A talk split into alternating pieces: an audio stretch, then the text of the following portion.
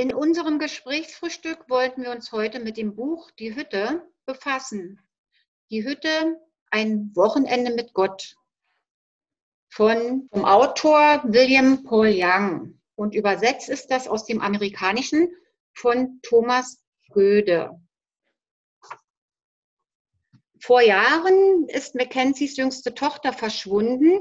Ihre letzten Spuren hat man in einer Schutzhütte im Wald gefunden, nicht weit vom Campingort der Familie entfernt. Vier Jahre später, mitten in seiner tiefen Trauer, erhält Mac eine rätselhafte Einladung in diese Hütte. Ihr Absender ist Gott. Trotz seiner Zweifel lässt Mac sich auf diese Einladung ein. Eine Reise ins Ungewisse beginnt.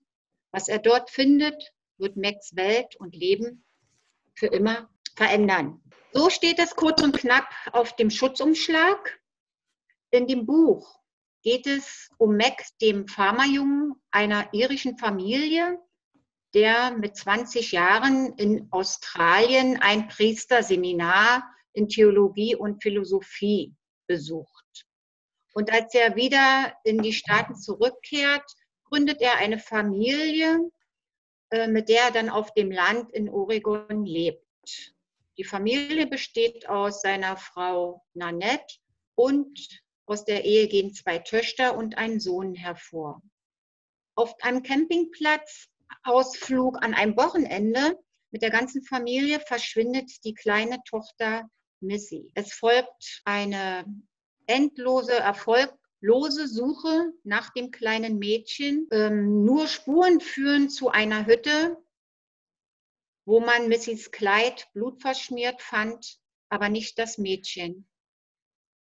Nach dreieinhalb Jahren wurde die kleine Missy dann offiziell für tot erklärt. Das Leben der Familie in dieser Zeit war niemals mehr so wie vorher. Es war eine regelrechte Zerreißprobe, in dieser Ungewissheit zu leben. Die Tragödie riss zudem einen Graben in Max Beziehung zu Gott. Und plötzlich nach vier Jahren erhält er einen Brief von Gott, sich mit ihm in genau dieser Hütte zu treffen, wo dieses schreckliche Unglück einmal geschah. Der Vater Mac, obwohl er von Zweifeln geplagt ist, lässt sich auf diesen Brief ein. Er macht sich auf und verbringt ein Wochenende mit Vater, Sohn und Heiligem Geist und kommt zum für ihn eigentlich unmöglichen Punkt. Gott möchte, dass er seinem Feind, dem Mörder seiner Tochter, vergibt. Dazu möchte ich eine Passage lesen aus dem Buch. Gott wird hier in dem Buch als Papa bezeichnet. Sohn, du musst es offen aussprechen, es beim Namen nennen. Jetzt gab es kein Halten mehr. Heiße Tränen flossen Mac übers Gesicht. Schluchzend stammelt er sein Geständnis. Papa, wie soll ich jemals diesem Hurensohn vergeben, der meine Missy getötet hat? Wenn er jetzt hier wäre, wüsste ich nicht, was ich tun würde. Ich weiß, dass das nicht richtig ist, aber ich will, dass er dafür bezahlen muss. Er soll leiden für das Leid, das er mir zugefügt hat. Wenn ich schon keine Gerechtigkeit bekommen kann, dann will ich immer noch Rache. Papa wartete, bis die Gefühlswelle, die aus Mac hervorbrach, wieder etwas abklang. Mac, wenn du diesem Menschen vergibst, setzt du ihn damit frei, übergibst ihn mir und ermöglichst es mir, ihn zu erlösen. Ihn erlösen? Wieder fühlte Mac das Feuer von Zorn und Schmerz. Ich will nicht, dass er erlöst wird. Ich will, dass, ihn, dass du ihn bestrafst, ihn in die Hölle schickst. Seine Stimme erstarb. Papa wartete geduldig, bis Max Emotionen nachlesen. Ich stecke fest, Papa. Ich kann einfach nicht vergessen, was er getan hat. Vergebung hat nichts mit Vergessen zu tun, Mac. Sie bedeutet, dass du damit aufhörst, einem anderen Menschen an die Kehle zu gehen. Aber vergisst du denn nicht unsere Sünden? Mac, ich bin Gott. Ich vergesse nichts. Ich weiß alles. Durch Vergessen würde ich mich selbst begrenzen. Mac vergibt. Papa zeigt ihm den Leichnam seiner Tochter. Und auf dem Rückweg nach Hause erleidet Mac einen schweren Verkehrsunfall. Er ist vier Tage bewusstlos, bewusstlos und wacht dann im Krankenhaus auf. Er spricht sich mit seiner Familie aus, die sich wieder vereint in die Arme schließt. Mac ist ein anderer Mensch geworden, der nun sogar, ich zitiere noch einmal, der nun sogar die dunkleren Seiten des Lebens als Teil eines unglaublich reichen und profunden Mosaiks meisterlich erschaffen von unsichtbaren Händen der Liebe akzeptiert. Soweit zum Inhalt des Buches. Ja, und äh, für mich, also es ist ein ganz kurzer Ausschnitt aus diesem wirklich von Gefühlswallungen überschwellenden Buch, ähm, hat mich besonders ähm, die Frage beschäftigt, dieses Verzeihen, das Vergeben. Wir beten ganz leicht mal, vergib mir meine Schuld und dann kommt mir leicht über die Lippen, wie auch wir vergeben unseren Schuldigern. Aber genau das ist hier auch diese Geschichte in dem Buch, ähm, wo ich voll auf des Vaters Seite stehe und äh, mich frage, kann man in so einer Situation, wenn man so etwas erlebt, kann man vergeben? Wie schafft man zu vergeben, zu verzeihen? Habe ich so ein Vertrauen dann zu Gott, dass ich dazu in der Lage bin? Ist das möglich? Das beschäftigt mich schon mhm. und da hätte ich schon sehr gerne einen Austausch mit euch. Also ich habe mich so ein bisschen anstecken lassen von dem Enthusiasmus von Frau Goldmann und habe das Buch auch gelesen.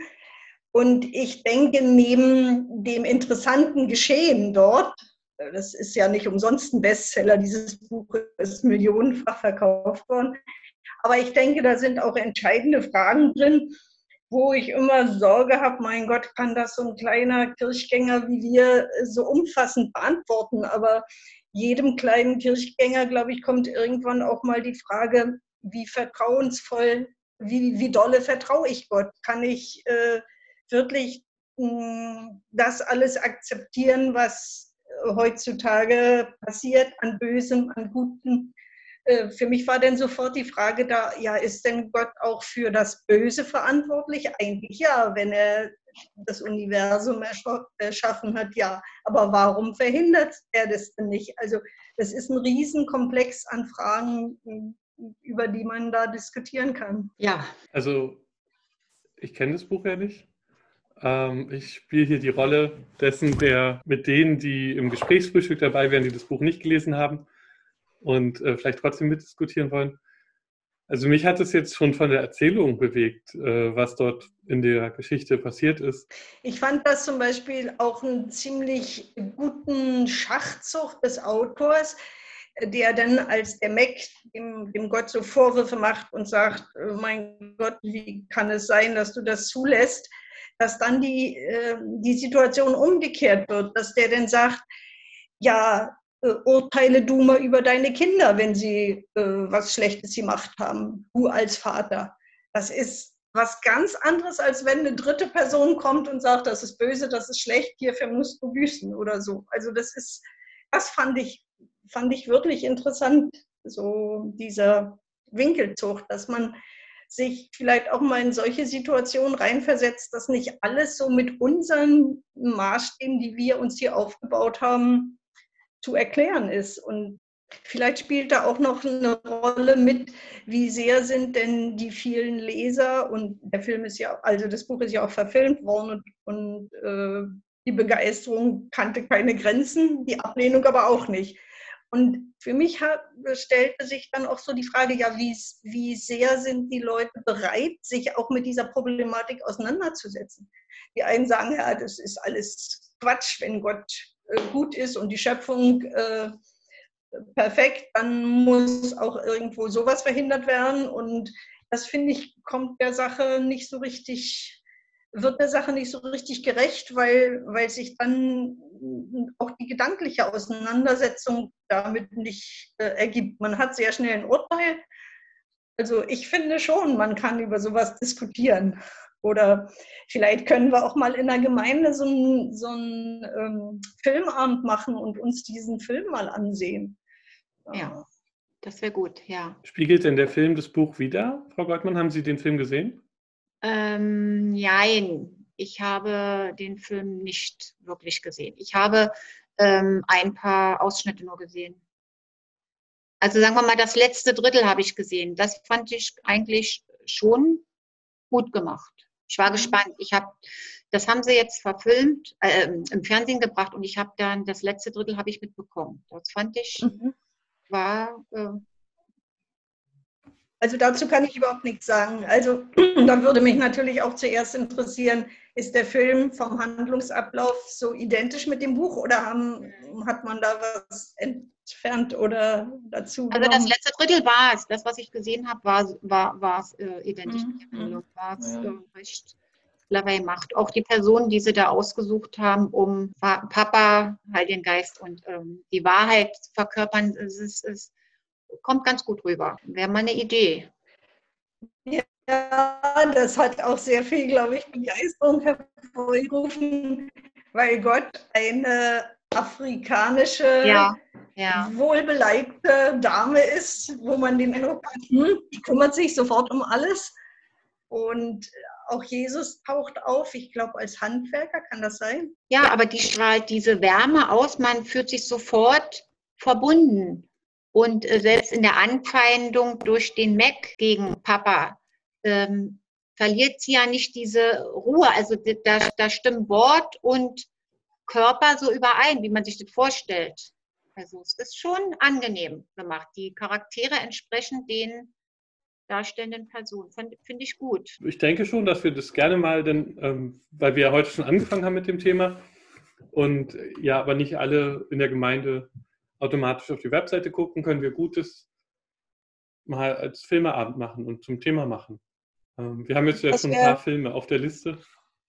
Naja, und wenn der ein oder andere das Buch vorher noch liest, die Hütte, wäre das auch sehr zuträglich. Dann, ähm, ich selber werde es auch noch mal lesen, muss ehrlich sagen, ich habe es ja auch schon vor geraumer Zeit gelesen und ich äh, kann mich auch nicht mehr an alle Details erinnern, nur an diese wirklich ja, bewegende Sache, die mir damals schon nicht so aus dem Kopf ging. Aber da findet man dann sicherlich noch einige ähm, Textstellen, die man sich ja dann notiert und dann mit in die Runde nehmen kann. Gerade, ich glaube, mich zu erinnern, dass auch das mit diesem Bösen von Gott, hat sie dem Vater da nicht auch diese Aufgabe gestellt, über zwei seiner Kinder zu urteilen. Ja, ja, ja, genau. Hm. Und da war irgendwie, da, da, da, dann versteht man das, was er damit meint. Ne? Das eine sollte, ach ja, das eine sollte in die Hölle, das andere in den Himmel. Jetzt soll er entscheiden, wer wohin geht. Ne? So mhm. war das irgendwie. Also das müssen wir nochmal genauer untersuchen. Ja, wenn ich mich richtig erinnere, ist denn der Mac äh, hat dann gesagt, bloß nicht meine Kinder, nimm, nimm mich und verurteile mich. Also ja. das, das ja. passt sogar in die Osterproblematik rein, ja. glaube ich, dieses ganze Buch.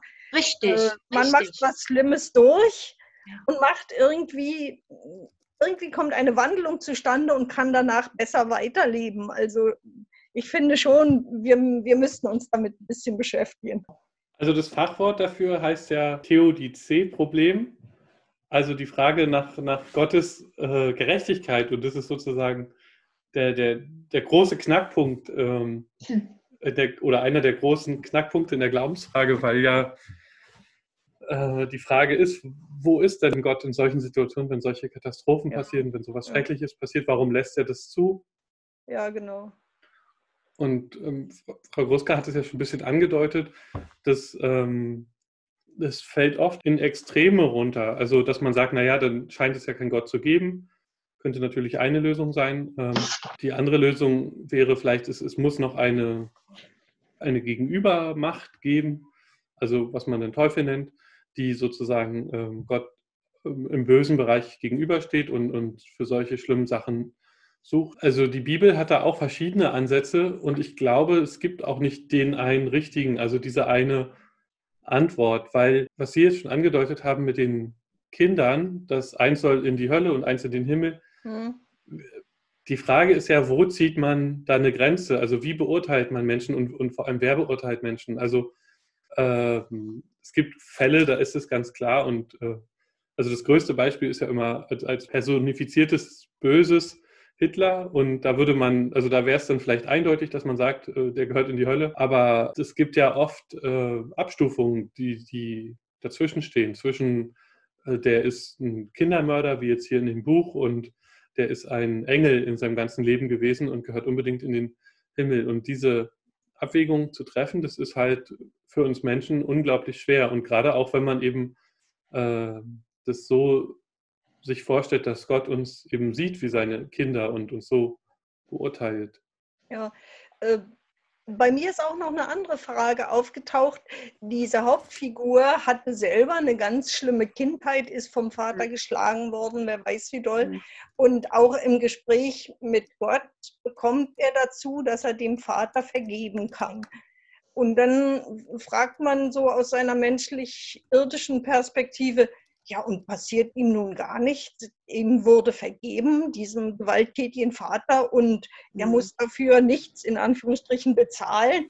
Also mhm. über sowas könnte man auch diskutieren, ja, über Schuld und Sühne oder, oder so. Und auch was anderes ist mir noch eingefallen, da glaube ich, haben wir schon mal drüber gesprochen, Herr Ludewig, äh, die Thematik ähm, Gottvertrauen und Trost im Alltag. Was ist es, woran wir uns so ein bisschen orientieren können und wie man auch solche schlimmen Situationen verarbeitet? Ich meine, das soll jetzt keine Psychotherapie werden, überhaupt nicht. Ne? Aber ich denke, das steckt in dem Buch auch drin. Ja, das Vertrauen in Gott äh, passt ja sowieso auch gerade jetzt aktuell, ich meine jetzt in die Corona-Zeit, da fragt sich auch der eine oder andere, ja, warum, wieso, Weshalb müssen so viele Menschen sterben? Also mein Lieblingsbild, wir, nehmen ja gerne für Gott die Metapher mit dem Licht. Und für mich bleibt mein Lieblingsbild ähm, sozusagen, wenn wir Gott als die Lichtquelle sehen, dass, dass es dann natürlich auch, wenn wir uns von Gott entfernen, äh, dunkle Ecken gibt. Also wenn wir uns vom Licht entfernen. Wenn ich jetzt eine Kerze in die Kirche stelle, auf den mhm. Altar, dann ist es im Dunkeln nachts dort sehr hell. Und äh, aber dann, umso weiter ich von der Kerze weggehe oder wenn ich in irgendwelche Ecken gehe, dann, dann sehe ich das Licht vielleicht gar nicht. Und trotzdem gibt es ja keine Quelle der Dunkelheit, sondern es gibt nur diese Lichtquelle, diese eine. Und ähm, die Dunkelheit ist trotzdem da. Und diese Metapher sozusagen übertragen auf Gott, würde ich halt auch so sehen, dass es auf der einen Seite halt eben Gott gibt und sich äh, zu ihm zu wenden und sein Leben auf ihn auszurichten und seine Vorschläge für Miteinander zu beachten, ähm, ist sozusagen eine Orientierung Richtung Licht, also Richtung Gott. Und äh, da es aber auch um uns drumherum Menschen gibt, also selbst wenn wir es schaffen würden, perfekt uns auf Gott auszurichten, gibt es ja immer noch Menschen und eine Welt um uns drumherum, die das nicht perfekt schafft. Und äh, dadurch entsteht es, dass wir immer wieder mit, mit, mit der Dunkelheit sozusagen in Kontakt kommen und mhm. ähm, da auch manchmal reingezogen werden. Ich habe noch einen Satz gefunden in dem Buch, mit dem ich eigentlich so richtig nicht, nee, den konnte ich nicht so richtig einordnen. Da hieß es, man muss kein, man muss keiner Religion anhängen, um ein Christ zu sein. Also vielleicht war das auch nur so ein, so ein Schlag, schlaglichtartiger Satz, aber da habe ich gedacht, ja, da muss man auch mal drüber nachdenken. Heißt das nun, alle, Regio alle Religionen sind gleich und die zehn Gebote gelten für alle Religionen oder, oder wie war das gemeint? Also könnte man auch wieder diskutieren. Hm. Also ich weiß nicht, wie es im Buch gemeint ist, aber äh, wir hatten ja letzte Woche die Bonhoeffer Woche und Bonhoeffer hat sich ja auch mit dem Thema auseinandergesetzt, weil weil er eben gemerkt hat, dass es Menschen gibt, die nicht Christen sind und die sich seiner Meinung nach christlicher verhalten als ja. viele, die diesen Taufschein eben haben. Und bei Bonhoeffer insgesamt auch schwierig zu verstehen, aber ähm, ich glaube, dass das läuft am Ende darauf hinaus, dass ähm, so, ein, so, ein, Grundverhalten im, im, Leben sozusagen sich an, an bestimmten Werten zu orientieren. Also ich kann ja auch so leben, wie, wie es sozusagen Jesus Christus von mir erwartet. ohne dass ich an ihn glaube. Und äh, weil ich, also ich lebe so, weil ich das vielleicht ethisch davon überzeugt bin, dass das der richtige Weg ist. Und so kann ich sozusagen dann, also es ist natürlich übergriffig, dann zu sagen, der ist ja eigentlich Christ und weiß es nur nicht. Aber mhm. ähm, also so habe ich das bei Bonhoeffer verstanden, dass eben Menschen äh, christlich leben und, äh, ob, und obwohl sie nicht getauft sind. Und in der Bibel wird es ja auch diskutiert, was ist mit den Menschen, die geboren sind oder schon verstorben sind, bevor Jesus überhaupt geboren ist. Und den kann man ja nicht vorwerfen, dass sie sich nicht haben taufen lassen. Ja, er sagt hier, ich habe diese Stelle hier gefunden, da steht dann, ähm, ob man ein christliches Leben führen kann, sich als Christ empfinden, ohne Mitglied einer christlichen Kirche zu sein. Mhm. Und da sagt er, das kann man, ähm, ohne dass Gott dabei irgendeine Rolle spielt. Wenn Sie denken, dass man ein Christ ist, wenn man bestimmte Regeln befolgt, dann brauchen Sie Gott gar nicht, dann brauchen Sie nur die Regeln. Leider verwechseln die Leute die Regeln und Vorschriften der Religion mit einer lebendigen persönlichen Beziehung zu Gott. Ja, und dann ist natürlich noch was ganz Provokatorisches, da muss ich auch dreimal schlucken, aber es ist ja wohl so. Damit hat er sich wohl auch sehr viel Kritik eingehandelt, also die zu Kontroversen führte. Und zwar ähm, schreibt er in dem Buch, Jesus sagt da, ich bin nicht gekommen, um die Menschen zu Christen zu machen, ich bin selbst auch keiner. Jesus ist kein Christ, Jesus ist Jude. Und der ist als Jude geboren, er ist als Jude erzogen, als Jude gestorben und stand als Jude von den Toten auf und sitzt als Jude zur Rechten seines Vaters. Er ist ein Mensch, der Jude ist. Er war niemals Christ. Ganz sicher hat er nicht gedacht, hätte ich doch nur noch etwas gewartet, dann hätte ich Christ werden können. Dieser Jesus kam nicht, um neue Religion zu gründen. Er ist kein Religionsstifter. Er hat die christliche Religion nicht gegründet. Steht auch an dem Buch. Mhm. Also, das ist ja so. Also, diese, auch, auch die ersten Christen haben sich ja nicht als Christen verstanden, sondern als Juden. Und also, nachdem äh, Jesus verstorben war, die hätten jetzt nicht gesagt, oh, wir sind jetzt Christen, sondern die haben halt gesagt, sie sind Juden und sie haben, sind davon ausgegangen, dass Jesus eben diese Messias-Gestalt ist, die das, äh, was wir heute als Altes Testament bezeichnen, dass ähm, Jesus der ist, der dort angekündigt wird. Der schreibt ja dann eigentlich, begründet er es auch noch, ne? er, er schreibt ja, ähm, Jesus kam, um das religiöse Denken zu beseitigen, zu beseitigen, denn in allen Religionen geht es in erster Linie darum, Leistung zu erbringen. Und er kam, um das zu beseitigen, indem er die Beziehung in den Mittelpunkt stellte und Beziehung öffnete. Er kam, um uns zu finden, nicht damit wir Gott suchen und versuchen. Gott zufriedenzustellen. Das war dann auch wieder eine Erklärung dazu. Und deshalb schreibt da eben der, der, dass dieser Begriff Christ eben angemessen und auch unangemessen gebraucht werden kann. Also darüber kann man auch hm. lange philosophieren. Also unsere Zuhörer merken schon, das Buch ist wohl doch ein paar Lesezeilen wert. Ein paar Stündchen. nee, also man kriegt es hier ja in, in diesem in dieser Situation nicht fertig diskutiert. Aber äh, vielleicht haben wir den anderen ein bisschen äh, Lust gemacht, es zu lesen oder den Film zu schauen, sodass wir dann, wenn wir wieder ähm, zusammenkommen können, den Film auch mal gemeinsam uns angucken können. Das wäre schön. Möglicherweise gibt es das auch als Hörbuch, dass man vielleicht auch zu Hause mal reinhören kann. Ich, das ja, weiß ich auch nicht, aber. Ja, ich weiß ja auch nicht, wie lang der ist. Wir können ja da, ja, das weiß man nicht, wie, wie lang dann der Film hier 133 Minuten, also zwei Stunden und ein bisschen. Ach, da gibt es ja noch mehr. Da gibt es ja die Hütte, die besten Learnings aus dem Film. Oh. Mhm. Guck mal an. Oh, da kann man sich ja noch ewig mit beschäftigen. Aber ich finde es schon, man denkt ja dann irgendwie an seine Kinder, wenn man sowas liest oder eben hört, äh, was da mit der Tochter von dem Mann passiert ist. Ich finde es schon ganz schön, also eigentlich unvorstellbar. Also ich will, will da gar nicht drüber nachdenken. Und ähm, ich will auch schon gar nicht, also geschweige denn darüber nachzudenken, einem Menschen sowas zu vergeben. Das ist irgendwie sehr, sehr weit weg ja. von, von dem, was irgendwie überhaupt in meiner Gedankenwelt stattfinden sollte.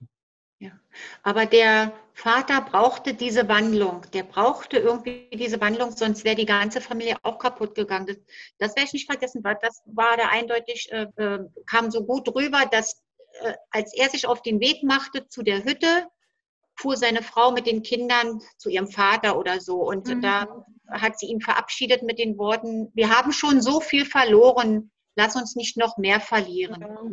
Die Beziehung äh, wäre kaputt gegangen, wenn er nicht seine, seinen Frieden gefunden hätte. Und ja, das war ja auch nicht nur die Beziehung zu seiner Frau, die hatten ja dann auch noch mit ja. einem anderen Mädchen ja. so ganz große ja. Äh, Schwierigkeiten, weil die total verängstigt, verbittert war und sich abgekapselt hat. Und sie hat sich verschlossen, aber sie hat sich verschlossen, weil sie dachte, dass sie am Tod des, der, der Schwester Schuld hat, weil sie nicht genug ja. aufgepasst hat. Ne? Mhm. Aber das entwickelt sich alles so und das sind in, in tragische, äh, ja, tragische Dinge, Verwicklungen in der Familie dann, die aber dann eben durch die, die ja, durch das Gespräch mit Gott, mit der Auseinandersetzung, ähm, ihn haben einen anderen Menschen wieder wehren lassen, die Beziehung ins Reine gebracht und damit auch den Familienfrieden wieder. Sonst hätte er das ja nicht machen können.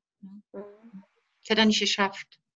Ja, das war für mich so ein Zeichen, du musst dich mit diesem dramatischen Ereignis auseinandersetzen. Man kann nicht nur hartherzig sein und sagen, also jetzt ist Gott für mich nicht mehr existent, wenn der sowas zugelassen hat. Das verdirbt äh, ja das ganze irdische Leben. Ja. Und, ja. ja. Auch dann findest du ja keine Antwort. Dann findest du erst recht keine Antwort. Weder Trost. Und wenn du dann kein Vertrauen mehr hast, dann ist dein, dein Leben ja auch nichts mehr wert. Also Vertrauen. Ja das ist immer für jemanden, den das nicht so betrifft, äh, leichter zu sagen, als wenn man das wirklich durchmachen muss. Ne? Das ist auf jeden Fall so, aber trotzdem habe ich in dem Film so ein Stück das mitgefühlt, weil wenn man sich wirklich hineinversetzt, also ich konnte ihn voll verstehen, dass der sich damit nicht, also dass der dem Mörder natürlich nicht vergeben möchte, dass man seinem Feind doch nicht so vergeben kann. Aber als es dann doch so weit war, wie erleichtert er nachher war, welche Freude der wieder empfunden hat, mit dem Leben zufrieden und, und diese Familie, dass sie sich wieder äh, in den Armen liegen konnte, das ist einfach auch ein richtig Glücksgefühl gewesen, so, also so Film mit mhm. Happy End. Aber genauso ist das wohl. Auch genauso muss das sein, sonst. Das ist ja schon, also die, das Ereignis an sich, dass, dass man da die Tochter verliert, ist ja schon schwer genug. Aber dass dann sozusagen aus, in der Folge daraus die Familie zerbricht, das sind ja so, so Folgeerscheinungen, die es noch viel, viel schlimmer machen. Und ja. äh, deswegen ist es, also scheint es ja hier gut auszugehen, dahingehend, dass der Mann äh, das schafft, damit umzugehen. Also ich hatte mal so eine Postkarte, die habe ich hier gerade im Hintergrund gesucht, aber ich finde sie nicht. Äh, das Zitat geht ungefähr so, das ist natürlich dann viel banaler als in der Situation, dass äh, irgendwie Ärger, Moment, kriege ich das noch hin? Also Ärger ist nur in einem selber und nicht in den anderen Menschen, die einen geärgert haben. Wenn man das aber natürlich übersetzt auf, auf, auf Hass oder auf, auf, auf Wut oder ähm, welche Gefühle auch in dem Mann drin sind, der Mörder mh, hm, der ist ja, äh, also der, der muss sich nicht mit diesen Problemen auseinandersetzen ja. äh, wie der Vater. Und deswegen ist es gut, dass er, dass er das schafft, sozusagen sich damit auseinanderzusetzen ähm, und, und, und auch voranzukommen in, in, in, in seinem äh, Verarbeiten, dass er nicht in diesem Status des, des, ähm, der Resignation und des der, der Wut und des Hasses sozusagen stehen bleibt, sondern dass er sich weiterentwickelt. Das ist genau äh, in dem Buch auch gut beschrieben. Das ist ein Teil, ähm, was Gott dem Vater erklärt, damit er den Weg doch, also damit er es doch über seine Lippen bringt, diesem Mörder zu vergeben. Das mhm. ist gut. Ja. Das Fachwort dafür heißt Resilienz. Also ob man es schafft, ja. Äh, ja. Mit, mit, mit, mit Katastrophen oder mit, mit ähm. Schicksalshaften Erlebnissen im eigenen Leben fertig zu werden. Ich habe da immer im Kopf so einen ganz tollen Spruch, den ich jetzt nicht wörtlich zitieren kann, von Antoine de Saint-Exupéry, der mal gesagt hat, ähm, der auch in Einsamkeit in der Wüste gebetet hat und gesagt hat, Gott möge ihn lehren, dass nicht alles glatt geht im Leben, dass man an diesen schlimmen Dingen, die man erlebt, auch wachsen kann und eine neue Lebensqualität äh, entwickeln kann. Also das ist eine wunderbare Aussage. Das hängt bei mir am Brett. Ja, wenn man so weit ist, ist man ein ganzes Stück weiter. Ja, es ist halt schwer, das auf so eine konkrete Situation. Man, man wird ja nur Beobachter durch so ein, so ein Lesen. Also, dass man, dass man sich da dann reinversetzen kann in diese äh, Entwicklung dieses Menschen und mh, mm, das Problem ist ja auch, man kann da ja irgendwie nur selber so richtig durch. Man kann ja nicht sich von anderen sagen lassen. Ja. Äh, du musst jetzt wieder ähm, du musst ihm vergeben oder du musst dem, du musst irgendwie dein Leben jetzt weiterleben. Man muss es ja irgendwie selber sehr tief in sich verinnerlichen. Äh, ich meine, ähm, das, was Sie gesagt hatten, haben jetzt Herr Ludewig, dass man das immer nur als Außenstehender sieht äh, und dass es ganz schwer ist, sich in solche Situationen reinversetzen, zu versetzen. Das führt auch, und ich bin da auch nicht ganz frei von, ich habe auch gesagt, naja, ein bisschen kitschig ist der Film vielleicht doch, also dass nun zum Schluss er noch äh, sein, dem Mörder seiner Tochter, also ich kann es mir nicht vorstellen, dass ich dem die Hand gebe, aber wie gesagt, ich habe es nicht durchmachen müssen, Gottlob. Und ähm, ja, da, gibt's, da bin ich bestimmt nicht die Einzige, die manches dann auch sehr konstruiert in dem Buch finden. Also, naja, äh, aber das kommt doch daher, dass dieses Beispiel total extrem hier gewählt wurde. Ich meine, es gibt so viele andere äh, äh, so Situationen, wo man auch sagt, nee, mit dem nicht mehr, wenn man was äh, Schreckliches erlebt hat oder wirklich von jemandem angefeindet wurde, ja. Aber das ist ja auch eine ganz extreme Situation und da kann, mhm. kann ich es mir kann es mir auch. Ich kann mich so in den Mann hineinversetzen. Kann man so, so ein Gottvertrauen entwickeln, dass man vergeben, verzeihen kann. Das können wir mal theologisch aufarbeiten. Ja. Na, Gott kann ja auf alle Fälle ähm, die Gesamtsituation beurteilen. Das macht es ja auch immer ein bisschen leichter. Wir, also ich weiß jetzt nur von einem, der hat da jemanden umgebracht, einen Mörder. Das ist also ist natürlich äh, äh, falsch und ein ganz, ganz schlimmes Verbrechen. Ähm, dann kommt ja schon die Frage, wieso wurde er so, wie er wurde? Hatte er auch eine schwere Kindheit oder also was hat, was ist in ihm sozusagen kaputt gegangen, dass er, also in dem Mörder, dass er der Meinung ist, andere Menschen umbringen zu müssen. Und da ist halt, ähm, äh, das, das sind halt so, äh, also Fragen, die das, äh, dieses Schwarz-Weiß aufheben zwischen, da ist einer, der ist böse und einer, der ist gut. Und ähm, in diesem Extremfall, und auch wenn ich mir das jetzt gerade nicht vorstellen könnte, da irgendjemandem äh, zu vergeben, so wie es erzählt wurde, glaube ich, wenn man, wenn man die Gesamtsituation kennt und wir darauf vertrauen, dass Gott uns sozusagen in unserer Ganzheit wahrnimmt, dann, dann ist das bestimmt auch nochmal was anderes. Ja. Damit wird aber auch immer viel erklärt. Also, äh, sag mal, in der Psychologie, wenn irgendjemand ähm, nicht für sein Dilemma kann, dann schaut man immer in die Vergangenheit auch der Arme, der hat ja auch eine schlechte Kindheit gehabt oder dem ist das und das widerfahren. Irgendwann muss es ja mal angefangen haben. Also, ne, wenn man das immer so zurückverfolgt, irgendwo muss er das mal angefangen haben. Und es, es ist ein, ein schwieriges, äh, also ein, na gut, vielleicht will man es ja auch nicht damit entschuldigen, aber ähm, erklären oder wie auch immer es ist nicht einfach. Nee, ich wollte es jetzt auch nicht entschuldigen oder erklären, aber äh, mh, wie soll ich sagen, wenn ich jetzt ein, also den Gesamtblick habe, dann, dann kann ich trotzdem den Menschen nochmal anders beurteilen, als wenn ich, äh, wenn ich ihn nicht habe. Also wenn ein Mensch zum Beispiel geistig gar nicht in der Lage ist zu erfassen, dass das was Schlimmes ist, was er da tut, ähm, oder wenn ein Mensch, also das, das heißt nicht, dass ich ihm deswegen vergeben kann, was er getan hat, aber es, es hilft ja, das irgendwie zu verstehen und einzuordnen.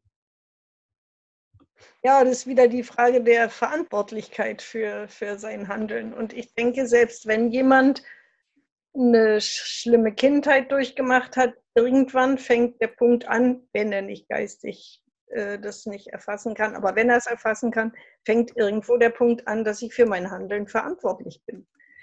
Äh, vor den Gesetzen des Staates, aber auch vor Gott. Naja, und im Endeffekt sind wir ja alle Kinder Gottes. Auch der ist von Gott gemacht. Es bleibt schwierig. Na gut. Oder? Dann, ähm, ich glaube, wir haben ein bisschen Lust gemacht auf das Buch oder ich hoffe, dass wir, äh, dass es äh, gelesen wird. Also alle, die, das, die jetzt Lust haben, das Buch zu lesen äh, und trotzdem die heimische Wirtschaft unterstützen wollen, statt bei großen Ketten zu kaufen, können gerne bei ähm, äh, googeln nach oder eine andere Suchmaschine benutzen, um, um auf die Wandlitzer Buchhandlung aufmerksam zu werden. Und dort gibt es einen, einen Bereich, wo man Bücher online bestellen kann oder auch Filme. Und sich das dann nach Hause schicken lassen kann, um es zu lesen. Und wenn wir wieder zusammenkommen dürfen, dann machen wir mal einen Filmeabend, um noch weiter über die Erzählung ins Gespräch zu kommen. Eine sehr gute Idee. Vielen Dank. Ich danke. Vielen Dank für das Gespräch und bis bald.